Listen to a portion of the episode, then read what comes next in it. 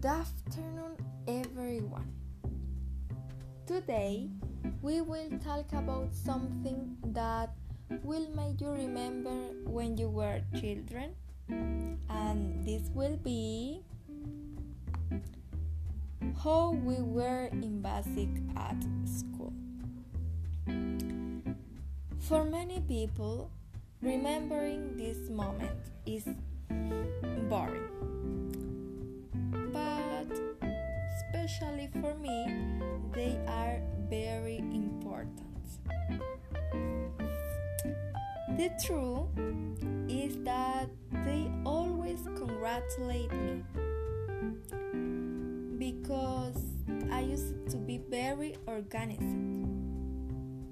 So I always had my notebooks clean, with nice handwriting, with colors, and the teachers always like to review my notebooks.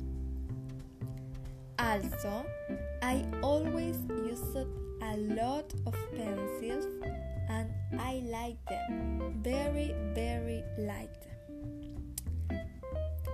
Also, being organized, sometimes I was late in the task and sometimes I used to have a lot of homework and that stressed me and made my head ache because when I went to basic I always anguished when things didn't work out or I could not do the task alone.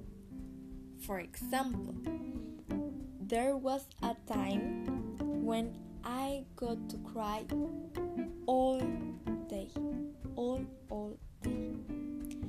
Because the task I had I could not do and they give me a 5. And also I was very but very demanding with myself. I must admit that what I am about to say makes me a bit ashamed because it happened because of me. But I used to be late for school, and my parents and brother always change me. One time, they brought me breakfast to my bed, and I got very sleepy, and we were 30 minutes late. I was the culprit. And finally, I also have to admit that in basic school, I used to have a teacher that I really liked the way she was because she always made me laugh. She liked my notebooks, pencils, and said that she was an excellent student.